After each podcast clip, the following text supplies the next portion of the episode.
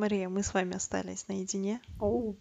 Интим, все дела. Ну, раз уж у нас такая интимная атмосфера, как насчет того, чтобы вот мы там говорили о каких-то не самых приятных эмоциях, да, о тяжелых жизненных ситуациях.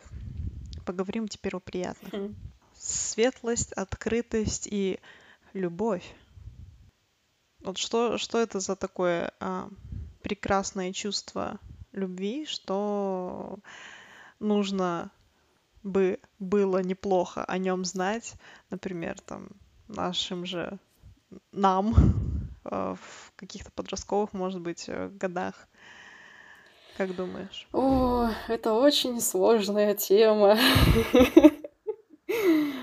Даже хотя она звучит прекрасно, и любовь это прекрасно, э, но это крайне сложно как-то категоризировать, категоризовать. Не, не уверена, в какое из этих слов правильно. Категоризировать.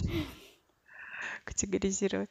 А почему это является сложным а, каким-то термином для обсуждения? Мне кажется, что, например, я не слишком могу сформулировать, что такое любовь. А, особенно, я не уверена, что многие это могут сформулировать, но я не сильно интересовалась. Бывают какие-то, не знаю, но при этом все говорят о любви, то есть все упоминают в разных каких-то контекстах любовь или что они любят человека, а вот что они понимают под тем, что они любят, это для каждого может немножко отличаться. И здесь как раз можно вспомнить, не знаю, существуют абсолютно различные разделения любви, то есть кто там только не, раз, не разделял, там, не знаю, на семейную, дружескую, романтическую, там, и так далее. И я сама вот именно если про свой какой-то опыт, то есть я могу сказать, что я этого человека люблю, и вот этого человека люблю, и любить я их буду всех по-разному. А в чем это отличается, я даже не смогу сформулировать. Не является ли сам принцип вот этого чувства одним и тем же? То есть ты заботишься о человеке, ты при его виде получаешь какие-то приятные ощущения, эмоциональные. Я имею в виду пока что только эмоциональные. Ну да, это забота, это симпатия, глубокая симпатия к человеку, э, привязанность к нему, какое-то внимание к нему. Э, то есть есть какие-то здесь общие черты, но ведь это все какие-то отдельные составляющие которые вот каким-то образом компонуются, и, наверное, я не знаю, примешивается ли там что-то еще, и как это все работает. То есть ты еще для себя не разобралась, а, что является чем, как оно там, друг от друга отличается, верно? Я даже не уверена в том, насколько в этом нужно разбираться. Я человек эмоция в целом.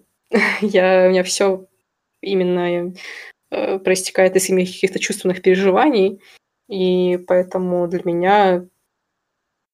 То есть я что-то чувствую, и я не обязательно хочу это как-то логически разбирать по кусочкам и раскладывать. То есть, и вот я когда пыталась подходить к любви, в итоге я пришла к выводу, что зачем мне это разбирать на кусочки, я чувствую что-то прекрасное к человеку, это прекрасно. С этим вообще нельзя никак спорить, так оно и есть. А как бы ты на это ответила? Для себя я в этом разобралась. Смотря на то, какой у меня фон переживаний, что эмоциональных, что физических, я довольно человек аналитичный, аналитич... анализирующий.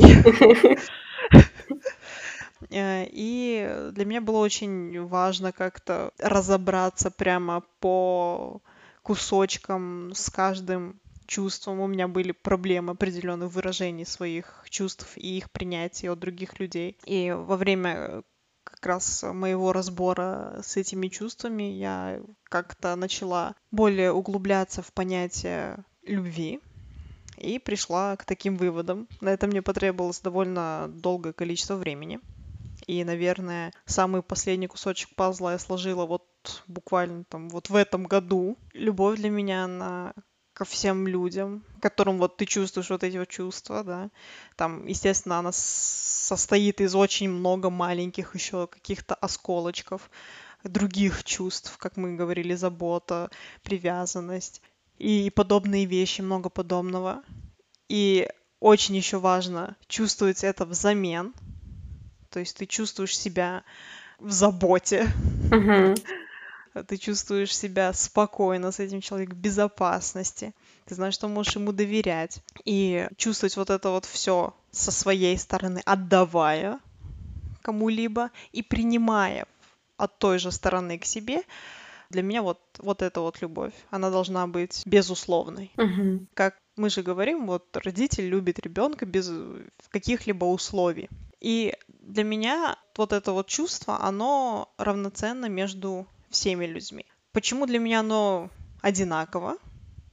Потому что в детстве у меня были проблемы со своей семьей. Я, конечно, понимала, что там они меня любят, и я их тоже любила, но мы не так сильно были привязаны к друг другу, а, но при этом, когда там собирались, виделись, мы вот э, этими эмоциями обменивались, и вроде как оно и есть а, полностью составляющее. Однако вот мне чего-то там не хватало все еще. Потом, когда у меня уже начали появляться близкие мне люди вне кровной связи, тогда я уже больше начала принимать информации и новых каких-то эмоций, чувств, вот этих вот осколочков, вот этого огромного облака любви, скажем так. Тогда я начала уже, конечно, больше понимать какие-то аспекты взаимосвязей социальных, внутри семьи и вне семьи. И при сравнении вот этих разных взаимосвязей я пришла к выводу, что они, в принципе, они одинаковые, что не, вообще не зависит от того, связаны вы с каким-либо человеком кровью или нет.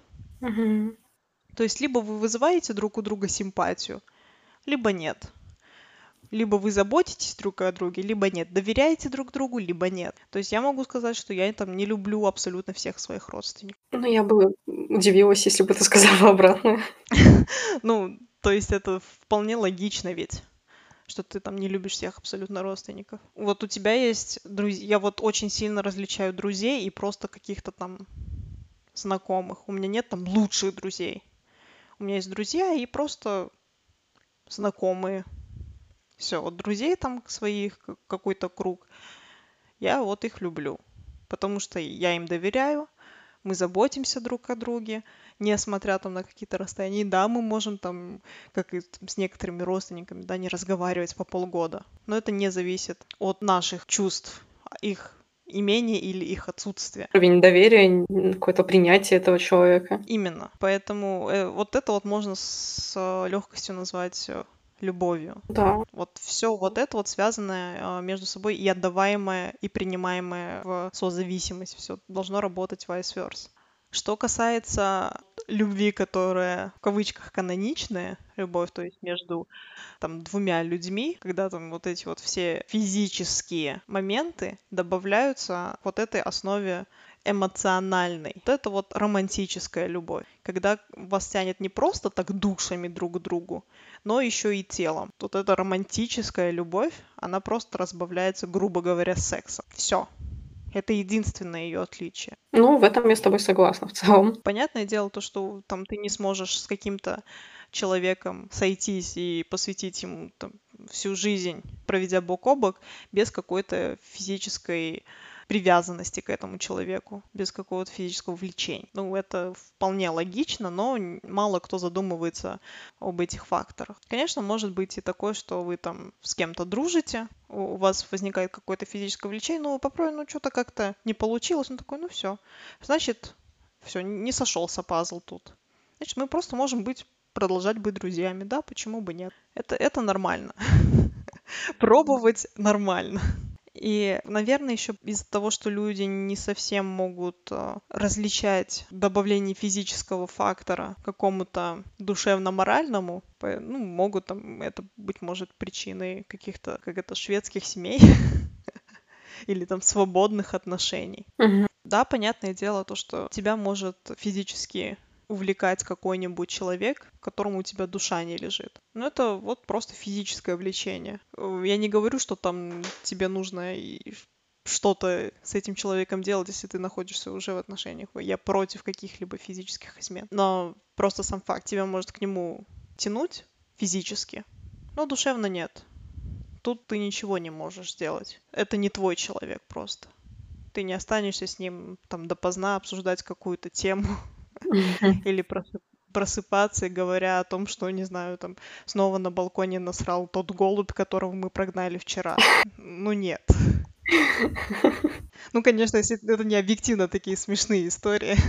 Что делать людям, которые находятся в отношениях, у них э, прекрасные, ну, как раз и духовная связь, и вот все было прекрасно, допустим, сексуальным влечением, и проходят годы, года, и сексуальное влечение уходит.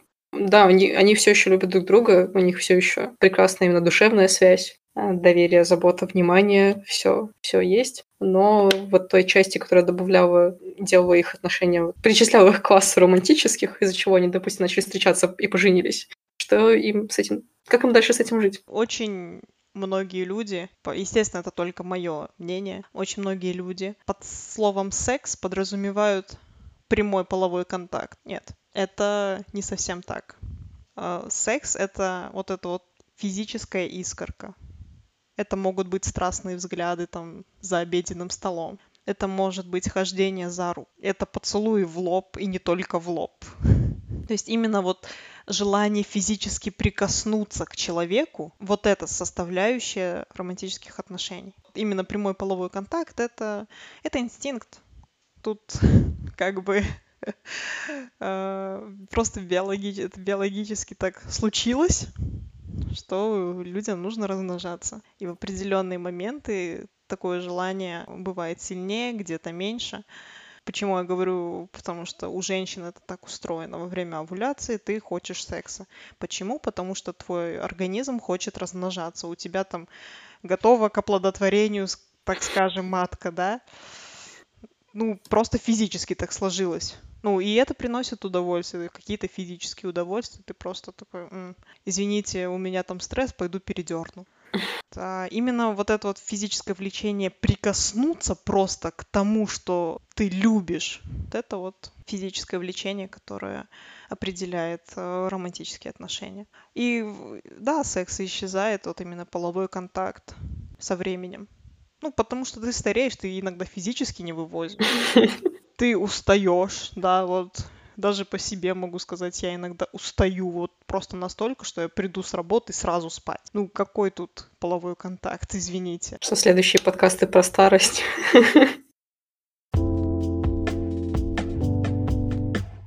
Как, а с этим как справляться? Со старостью? Нет, со старостью ты никак не справишься. Старей красиво.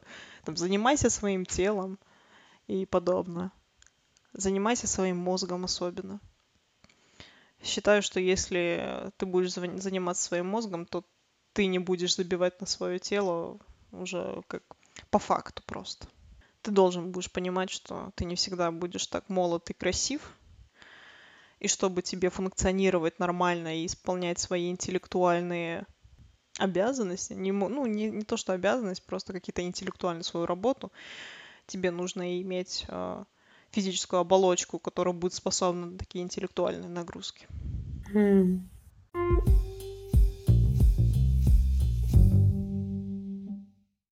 Любовь, она зарождается в себе.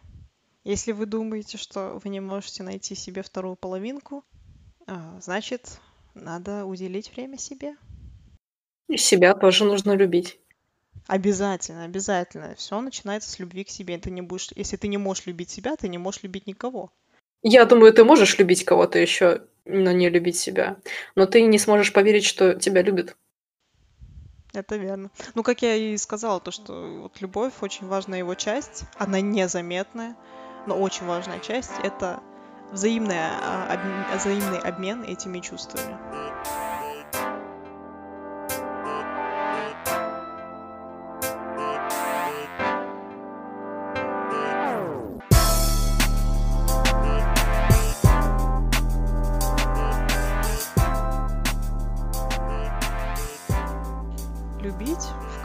Идеальной любовью, нужно, чтобы оба партнера, они были психически здоровы. То есть у них, у них не было нервоза недолюбленности. Это как раз то, когда ты не можешь поверить, что другой человек тебя любит. Ты не можешь принять или правильно отдавать. Как классно. Взяли, обсудили любовь там за 10 минут. Да что там? Да, просто какое-то чувство. Кстати, а что ты насчет, думаешь насчет того, что быт съедает это чувство? Я в быту его особо не... Ну как, а, если мы говорим про романтические отношения, то у меня не было, в принципе, опыта в быту. А, и поэтому я не знаю, как оно там действительно съедает, но мне кажется, что все это прорабатываемо, и вы вполне можете эти чувства поддерживать друг другу, неважно, живете вы вместе или раздельно, и что это не слишком все влияет. По крайней мере, вот мы жили с моей подругой, и я помню, когда я ей говорила, что я люблю, она очень сильно смущалась. Но мы прожили вместе очень много лет, и наша любовь ничего не убила, никакой быт. Никакие волосы в стоке, да? Да. Никакое там открытое или закрытое окно. Да, никакие срачи в углу за шкафом. Ничего не помешало нам до сих пор с ней друг друга любить. Многие не понимают меня, когда я говорю, что когда я буду жить с, со своим жизненным партнером, что я хочу иметь отдельную комнату. О, я прекрасно понимаю. Я... Мне кажется, она очень нужна. Я встречаю очень много таких э, вопросов по типу, а вы что, не любите друг друга? А вот это вот все. А как вы не будете проводить время вместе? не считаю правильным полностью посвящать себя партнеру. Это как раз один из признаков недолюбленности. Либо твоей проблемы принятия, либо отдачи любви. Ну, тут скорее проблема принятия именно. Ну да. Н- нельзя быть с человеком 24 на 7. У вас должно быть какое-то личное пространство, интересы, время, деятельность, друзья. Да, и как же иначе вы будете дополнять свои какие, свое общение какими-то ситуациями извне. Вы же не можете полностью э, выстраивать свое общение на каком-то общем быте, на каких-то общих событиях, которые вы оба пережили. Тогда теряется как раз вот эта вот искринка, в которую влюбляются люди изначально. Возможно, поэтому многие пары после какого-то после какой-то жизни вместе распадаются потому что они проводят слишком много времени вместе. Ну, для кого-то, да. Хотя некоторые могут и в таком состоянии довольно долго сосуществовать вместе. Ну, можно, знаешь, делить быт, но при этом как бы ходить на разные работы, да, после работы делать что-то разное, и при этом там в одной тесной однушке спокойненько вместе жить. Ну, при этом делясь какими-то вот такими вот планами окей. Но когда ты вот вместе посещаешь какие-то определенные мероприятия постоянно вместе, это не есть хорошо. То есть меня, например, совершенно вымораживает, когда девушка говорит э, парню, вот ты там идешь с друзьями в субботу попить пивка, я с тобой пойду. Нет, да дай ты человеку отдохнуть с друзьями, увидеться. Он и так уже насыщен твоей рожей. Ну, это я сейчас, конечно, утрирую. Но так лучше не делать. Дайте своим половинкам делать свои дела. Доверяйте им. Да, это точно. Ну и еще помимо этого своя комната, ну какая-то, чтобы вы могли разойтись в квартире. Иногда и в целом хочется побыть как-то с собой. Одному быть вообще хорошо. Если ты научишься быть один, ты научишься быть везде собой и быть чувствовать себя комфортно везде, в принципе.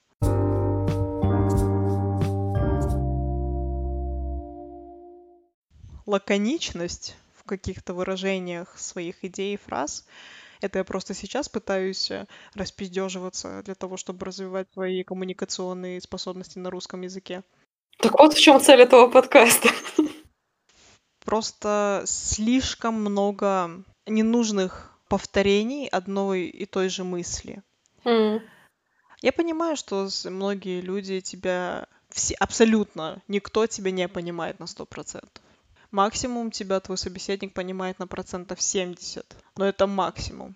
На это влияет, естественно, многие факторы, э, которые неизвестны твоему собеседнику. Но когда ты дополняешь одну и ту же мысль такой же мыслью, но другими словами, это немножко вызывает дискомфорт в плане структуры общения. Да, понимаю. Этим еще очень сильно грешат чехи. Хм. А, вот, я поняла, что меня иногда так подбешивает и... Ну, я не знаю, это и на личностных характеристиках может быть э, завязано, и, например, на том, что, допустим, в Москве очень такой темп жизни, и все стараются все сделать как можно быстрее, лаконичнее, и не расписываются на полчаса об одном и том же, ну, грубо говоря, а, и стараются как-то экономить время. А если какая-то более медленная культура, то, возможно, может быть, это тоже как-то влияет, не знаю. Ну да, определенно это имеет место быть. То есть менталитеты, культура, в принципе, окружение. Также и какие-то личностные качества. То есть, например, все чехи много болтают. Есть индивидуумы, которые понимают, что они много болтают и там лаконично описывают то, что им нужно. Как говорят в одном подкасте, который я люблю и слушаю, лапидарно. А, ну, еще это много зависит от человека. Я, кстати, недавно, вот, еще одна тема, которая затрагивает психологию человека. Снова нашла одного своего знакомого, с кем то общалась э, энное количество лет назад, и увидела в нем, в его стиле общения какие-то а, моменты, которые очень сильно походят, походили на мой стиль общения. В чем проблема? Люди некоторые очень быстро мыслят, и иногда для собеседника кажется, что человек перепрыгивает а, с одной мысли на другую в считанные секунду, миллисекунды. А, то есть вот, например, мы с тобой сейчас говорим о психологии, да, опа, я могу тебе рассказать о том, что там бывают перистые облака. Uh-huh. Буквально там сейчас же. Почему это происходит? Это происходит от того, что люди слишком быстро мыслят, и очень часто у них сильно развито э, соци... Э, ассоциативное... Ассоциативное мышление. Очень хорошо развито ассоциативное мышление. И э, с помощью там, ассоциации за какими-то определенными частями мысли изначальной человек может зацепиться за какую-то конечную и ее выдать. Ее не всегда понятно. Почему, ну, многим очень часто непонятно, как, как вообще так происходит, и что ты вообще несешь, и вообще ты странный. Я иногда этим грешу. Э, я перескакиваю с темы на тему. И я тоже. Я тоже этим иногда, конечно, грешу. Но когда я начала понимать, что э, твой собеседник, во-первых, не всегда тебя понимает в принципе, во-вторых, не всегда хочет тебя понимать, нужно либо больше вставлять туда каких-то определений, слов, почему ты вот так вот хочешь перескочить с мысли на мысли, при этом как бы опережая свое мышление. Ага, он же не поймет, что я там хочу сказать. Поэтому я ему сейчас расскажу. Это относится вот к первому фактору. Во-вторых, э, если человек тебя не хочет понимать, то ты вообще не обязан ему вообще ничего не говорить. Ну, ты перекинулся с одной темы на другую. Ну, ему же все равно, твоему собеседнику. Ну, ты ничего и не объясняешь. Пусть думают, что ты странный вообще. Нормально ли, опять-таки, это, наверное, сейчас прозвучит э, супер эгоцентрично, воспринимать других людей, ну, не тупыми, конечно, но из моей речи нынешней, которую я сказала, что люди тебя не понимают, э, тупыми. Не, ну, воспринимать тупыми людей вообще не очень хорошо если они за тобой не угоняются в мыслях, плюс у них совершенно другая ассоциативная, а, ассоциативная сеть в голове. Но насчет того, что если им, например, неинтересно и не очень хочется, и ты им ничего не разжевываешь и остаешься в их глазах странным, ну, ну, ты экономишь свое время в каком-то плане этим. Я в этом плане у меня есть черта, что я, например, какие-то вещи могу людям не рассказывать, потому что мне кажется, что им это неинтересно. Эм, или я жду, когда меня спросят об этом, чтобы я увидела, что человек интересный, только после этого я буду рассказывать. Это тоже не самая классная черта взаимодействия, иногда она может обижать людей. Вот. И я не уверена, я, я не уверена, насколько это хорошо так делать. Но мне так комфортнее, потому что мне не хочется тратить себя на ненужное взаимодействие. Вот, поэтому в таких вещах я, мне сложно говорить, что здесь хорошо, что плохо. Я здесь опираюсь на мой комфорт и комфорт человека рядом, если мне его комфорт интересен. Вообще, как думаешь, э, разделение на, ну, в поведении человека на хорошо и плохо, есть какая-то определенная граница вот этих двух сторон или нет? О, мне кажется, нет. Мне кажется, что для всех это свои критерии. Где-то люди объединяются по группкам и поддерживают одинаковые хорошо и плохо, но я не думаю, что здесь есть прям какая-то граница. А... Стоит ли человеку, у которого есть вот эти вот границы в своем мозгу, стоит ли ему их расширять? То есть воспринимать, что понимать, что мир на самом деле не делится на черное и белое. Ну, конечно, с моей колокольни в которой я стараюсь не разделять на черное и белое. Мне кажется, что, конечно, так лучше, и что было бы здорово, если бы человек этому научился, но э, я никого вообще не хочу заставлять как-либо конкретно мыслить, и вообще стараюсь людей не трогать и ни в чем их не переубеждать, если они сами того как-то не проявят или не пожелают что-то поменять в своей жизни, разобраться. Если им так комфортно, я их оставляю там. Я, я не хочу во все это вмешиваться. Не, ну это, конечно, понятно, что э, стоит как бы человека оставить там, где он есть, пока он сам не захочет. Э, все равно он ничего не сможет изменить в себе, пока сам этого не, не захочет. Да, ну, я думаю, можно просто своим примером или если вы общаетесь с этим человеком и размышлениями как-то ему просто показать, что ты видишь этот мир по-другому. Может быть, он заинтересуется, может, нет. Ну, ну, в любом случае, это прерогатива именно с этого самого человека, вне зависимости от э, взглядов других людей. Кстати, насчет вот это еще восприятия взглядов другого человека. Только недавно начала э, споры на любые темы воспринимать как развлечение. Хм. Я вот к спорам, я предпочитаю не участвовать в спорах и дискуссиях. Ну, я не могу сказать, что это какой-то именно спор как э, таковой. Угу. Но вот именно дискуссия, например, есть э, собеседник А, есть собеседник Б. Да, вот просто два человека, они встретились. Они видят там книгу. Да, книга стоит. Один говорит, она черная, второй говорит, она красная. Это всем известный пример. Раньше я, будучи в такой ситуации, я прям говорил, вот она там такого цвета. И э, да, я, конечно, понимаю, что там с твоей стороны она черная, но вот с моей стороны красная, и у меня вот эти эмоции просто превозмогали – так как я тоже довольно эмоциональный человек, несмотря на свою внешнюю оболочку полной безэмоциональности и покерфейса, э, это могло приводить к каким-то неприятным в итоге эмоциям э, с моей стороны, естественно, и их выражению последственно. То есть я могла там расплакаться из-за того, что человек просто продолжает надавливать на какие-то слабости в моих аргументах. Но потом, после того, как я это проработала с одним из своих собеседников, с которым мы вели какой-то, а, какую-то дискуссию, в которой наши точки зрения не сопоставлялись в одну линию, получилось так, что я научилась принимать то, что человек может указать на какие-то пробелы в моих а, аргументах.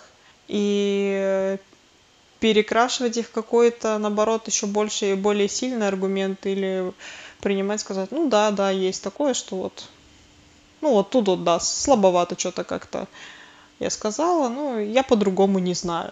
Ну вот мне этому пока еще стоит учиться. Это, это мне очень сильно, кстати, помогло потом уже в школьные ну, при последнем году универ... университета мне очень сильно помогло это умение, потому что, эх, вот мы обсуждали там учителей и все такое.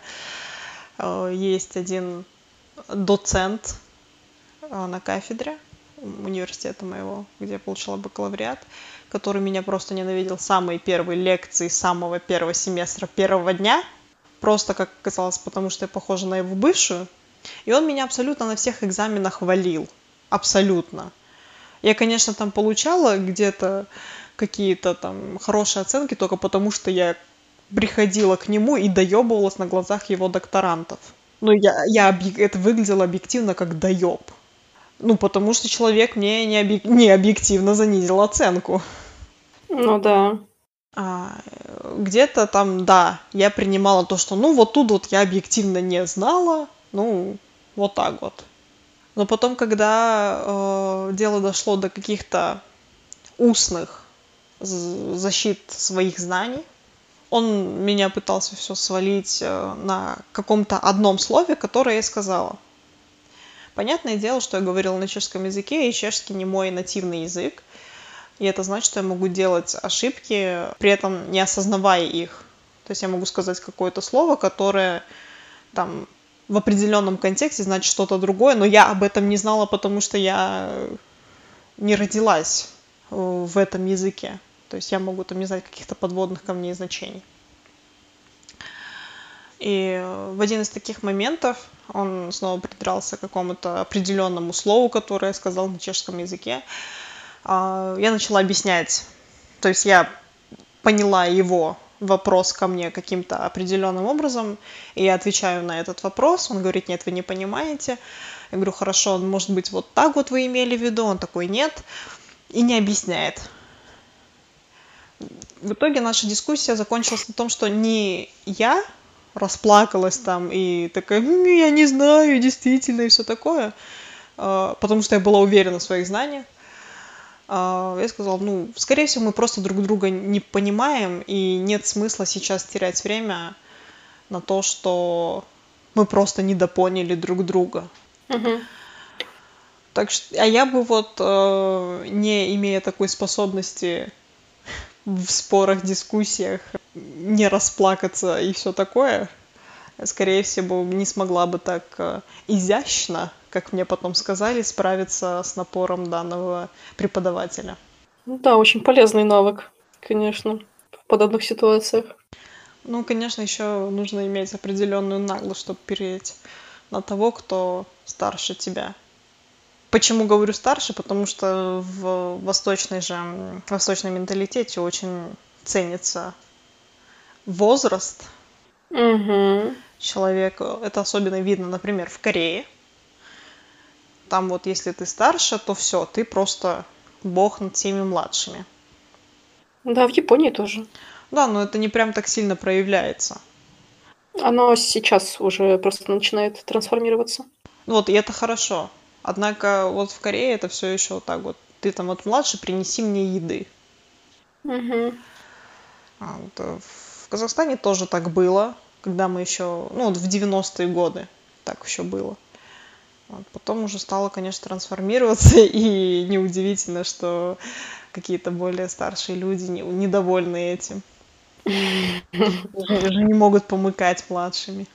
Вот. Ну и вот сила уметь сказать что-либо человеку постарше определенно в этом играет э, большую роль. В этом, кстати, мне еще помогла моя работа. Я очень сильно удивилась, когда я пришла в большую, большую корпорацию, и мне сказали, мы здесь э, обращаемся друг к другу на «ты». Mm. Я говорю, как так? Как так, чувак, ты старше меня на 30 лет, это больше, чем я живу. Как так? Ну, а потом привыкаешь и уже начинаешь воспринимать действительно людей за своих равных. И это считаю, что очень хорошо. Особенно в развитии ребенка. Угу. Я ходила в поликлинику просто позавчера. И ты мне э, этими размышлениями заставила вспомнить забавный случай. Э, в общем, терапевт там передо мной заглянула к ней э, девушка и обратилась к ней на «вы» по имени и задала вопрос. Ну, и нужно было только спросить, и потом она ушла. Э, значит, терапевт ей ответила на вопрос, я захожу к терапевту, она такая, как же так, вот как так можно, вот просто по имени. Но не на «ты» же.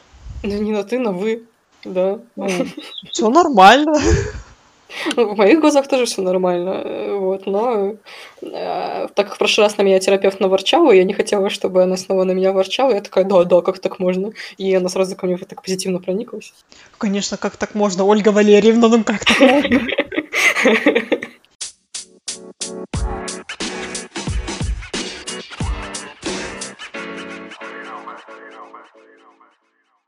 Кстати, э, как у тебя с интеракции с незнакомыми людьми. Э, людьми. Людьми. Я что, в белорусскую превращаюсь? Да.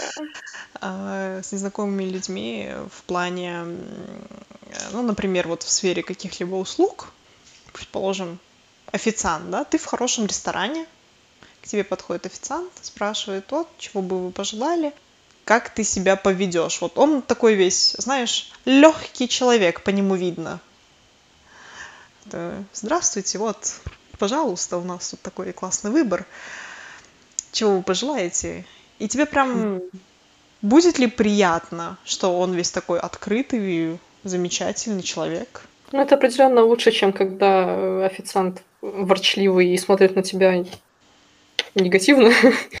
А, но я в каком-то таком поведении э, с людьми, э, я стараюсь как можно чтобы как можно меньше мне было уделялось внимания с их стороны. Я как-то не сильно люблю э, их внимание, и я немножко этого смущаюсь, стесняюсь, и я вот, можно мне просто принести, пожалуйста? И еще я стала замечать, что обычно, вот, когда я прихожу в какие-то структуры, или вот, например, с официантами, или вообще неважно с кем, когда я разговариваю, у меня голос повышается на несколько тонов выше. Ну, это нормальная реакция. В плане, что он, он, он у меня становится тоньше, женственнее, а не как я обычно разговариваю. То есть ты хочешь сказать, что твой внутренний мужик спит? Да, он скрывается, а, а женщина такая, ой, ну я не знаю, ну что-нибудь вы там принесите, пожалуйста. Ну, это нормальная же защитная реакция твоего организма. Твой поставленный голос. Ну, в принципе, голос выше психологически тебе позволяет чувствовать себя более расслабленным. Будь он идет от тебя, либо э, от твоего собеседника. То есть, если ты будешь с кем-то разговаривать, делать голос выше поможет, во-первых, чтобы твой собеседник тебя слушал внимательнее, а во-вторых, чтобы он чувствовал себя спокойнее. Кстати, не уверена, как это работает, и здесь это еще наверняка связано с гендером. А, но потому что я, я что-то в этом не уверена. Ну да, определенно это связано с гендером. Я это могу сказать только за женщин. За мужчин, если честно, я не углублялась в эту тему. А, но просто высокий голос у женщины, он ассоциируется с чем-то легким, таким прекрасным, а, чисто на каких-то инстинктах. То есть изначально таких заведенных. Ну, поэтому твой собеседник будет чувств... не будет чувствовать опасности от тебя, следственно, будет спокойнее, и внимательнее. Возможно, да. Ну, вот это я тоже прошла в каком-то исследовании, но, к сожалению, уже не вспомню в каком, это было супер давно. Насчет, кстати, этого еще э, есть такой термин, как поставленный голос. То есть голос, который ты используешь при чаще всего презентации, при какой-то э, публичной, при каком-то публичном выступлении, у тебя есть какой-то поставленный голос зачастую. Если ты действительно э, довольно часто вещаешь на аудиторию. В жизни ты там, если девушка, да, ты можешь быть вот таким вот Васяней, который просто... М-м". Но при этом вот тут вот на подкасте разговаривать вот таким вот довольно приятным, э, не сказать, что полностью женственным, но приятным голосом. Заметил, да, как изменился мой обычный голос? Вот, вот такой вот на вот такой вот подставленный. Определенно он стал немного выше. Да.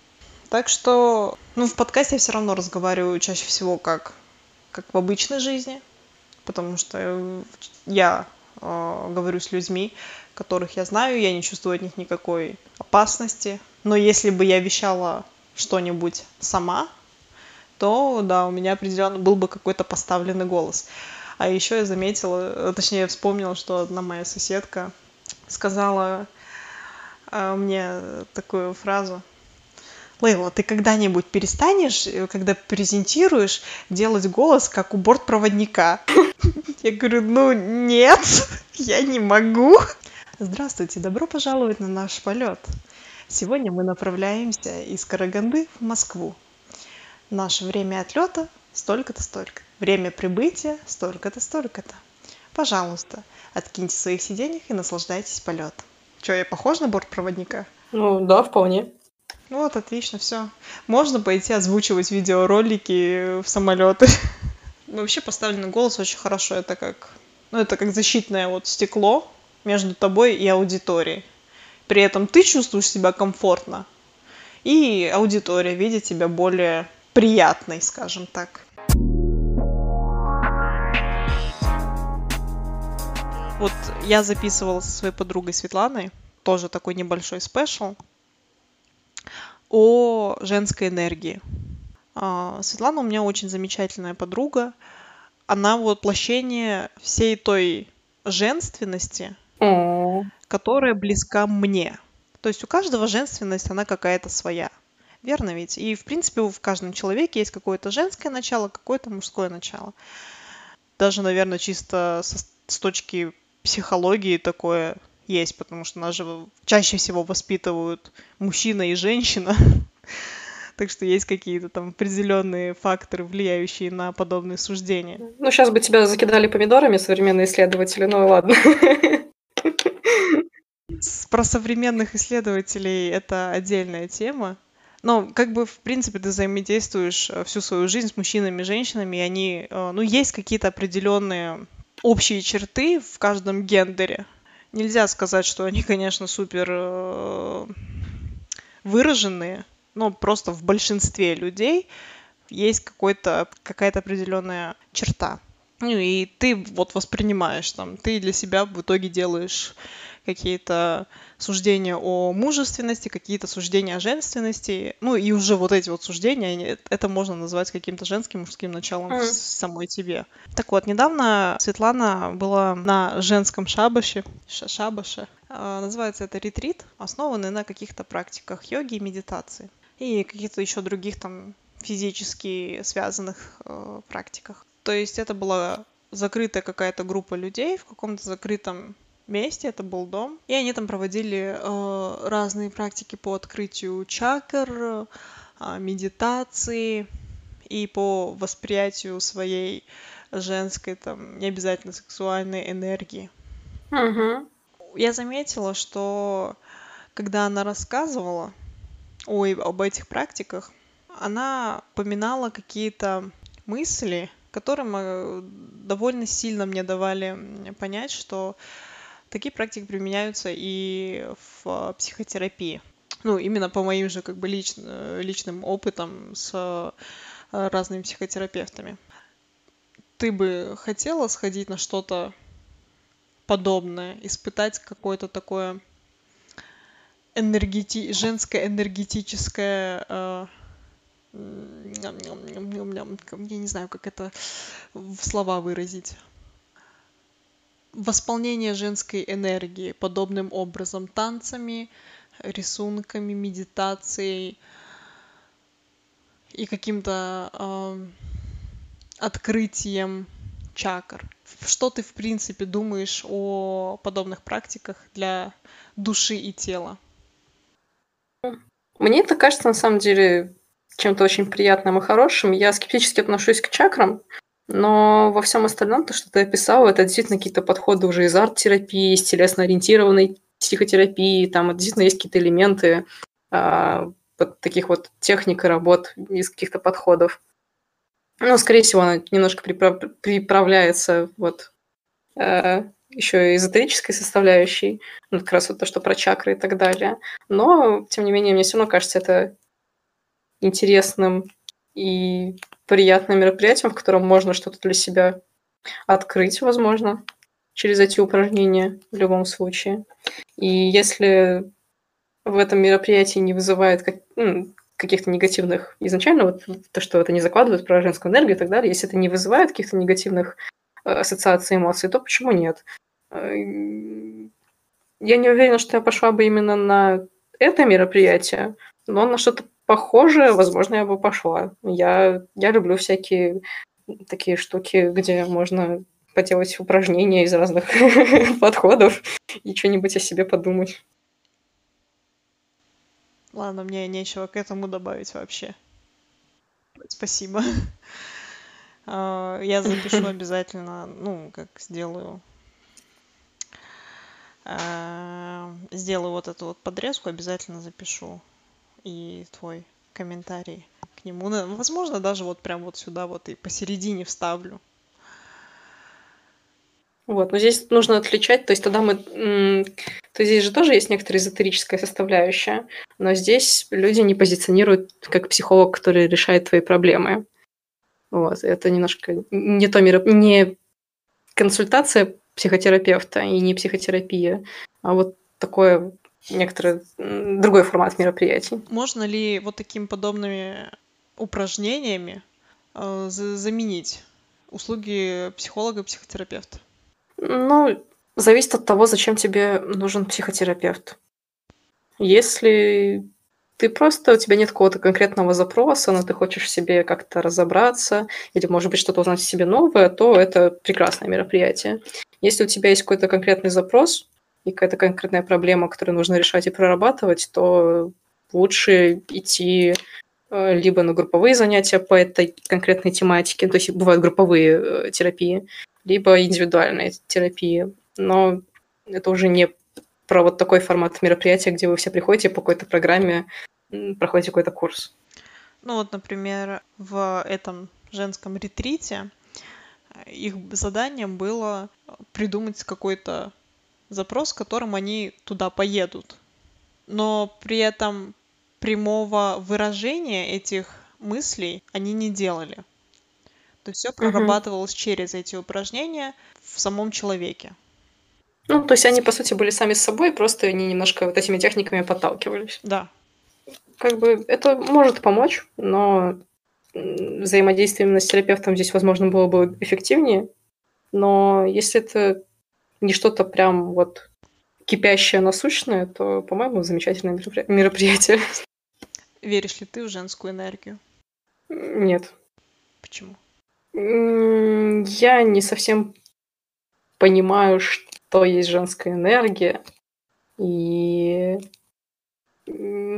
как-то в целом не слишком, наверное, разделяю а, какие-то, что вот мужчины такие, женщины такие, хотя я понимаю, что у меня есть некоторые стереотипы о женщинах и мужчинах, но я боюсь утверждать о том, что у них есть какая-то общая природа. Да, у них есть какие-то различия, но я не назову это прям какими-то вот мужской или женской энергией, которые вот внутри человека есть. Понятно. Сп- спасибо. Спасибо. Спасибо. Большое. Спасибо. Um, у меня есть одна еще знакомая, которая долго не могла uh, разобраться в некоторых своих переживаниях, но они именно такие, которые ты должен проработать сам. Uh-huh. То есть человек понимает э, причины, человек понимает его нынешнюю ситуацию и пытается как-то с этим работать, но что-то как-то не получалось никак. Э, ходили к психологу, но как-то ничего тоже. Ну, uh-huh. к обычному у человека есть постоянный психотерапевт, а, который вот как раз вот эта вот связь, все вот это, ну что-то как-то не получалось, и а, она узнала об, о этих практиках, сходила и э, просто возвращается и говорит, блин, это так классно, вот эта женская энергия, мне ее так не хватает, во мне так много мужского, хм. надо было от этого избавиться, и я от этого избавилась, мне так хорошо, теперь буду там ходить в поле цветочки собирать. Ну, это я утрирую опять. А, нормально ли а, такое поведение? Ну, понятное дело, что это как бы в рамках нормальности социума, но хорошо ли это для человека? Вот такое резкое изменение либо в поведении, ну да, в данном случае в поведении. То есть человек был вот как мы с тобой, да, обычный человек, который занимается любимым делом и все такое, но там волновали определенные проблемы с отношениями с другими людьми. И вот после там какого-то поднятия женской энергии, все, я пойду собирать в поле цветочки. Пойду куплю там себе платье в пол и буду есть по утрам тосты с авокадо. Ну, если у человека изначально, ну как, если это помогло ему понять себя, и вот то, что там рассказывали, как-то откликнулось, и какие-то вещи, допустим, она о себе осознала, и что действительно ей это близко, и вот начинает что-то менять, это, в принципе, неплохо. Но бывают же и другие примеры, когда там на подобных мероприятиях могут и навязывать какие-то а, э, точки зрения и подходы. Например, ну, в моей жизни есть пример одной девушки, которая была такой прям э, очень направленной на карьеру, но ну, потом она вышла замуж, у нее появился первый ребенок, а, потом была пострадовая депрессия, и во время этой после- пострадовой депрессии она попала в разновидность секты, причем это, по-моему, уже признали как раз эту организацию секты не так давно. И там тоже говорилось про женскую энергию и так далее, и так далее. И она начала этому всему активно следовать и стремиться вот к целям, которые вот по женской энергии, прямо там дом, юбки в пол, там дети, семья, вот это вот все. И э, начинала чувствовать себя все более и более несчастным человеком. То есть изначально она тоже была вот преисполнена какой-то а- анормальной энергией, но в итоге это привело к не совсем приятному а, исходу. Ну, то есть в ее кейсе, мне кажется, что здесь ей ее поймали вот в таком вот м, уязвимом положении, дали вот это как некоторую религию, как некоторую веру, э, что вот, вот есть женская энергия, и ты можешь через нее выйти на все прекрасное и хорошее, это будет некоторый рай в твоей жизни. И она за это зацепилась, но это не то, чего она на самом деле хотела, если судить по тому, как она жила раньше. А, И поэтому это То есть там даже были такие размышления, что вот я пришла к этой точке, а почему, почему я не чувствую себя счастливым человеком, почему я не чувствую жизни в себе, ведь это, это, же, это, же, это же нужно было. Вот. Но, опять же, это может быть вот такой не очень позитивный пример, может быть, кто-то, наоборот, в этом откликнется, это действительно будет его желание, его сущность. Поэтому здесь сложно говорить о том, хорошо это или плохо. Если человек сам это поддержал и принял, то хорошо. Если ему это навязали, то плохо. Ну, вот это я и хотела услышать. Отлично, спасибо. А на следующем подкасте, кстати, будем говорить о религии, почему ее пропагандируют, ей следуют, фанатеют, и что есть секты, как найти, как избежать, и какие есть виды секты вне религии. А Это будет снова где-то в середине сентября уже.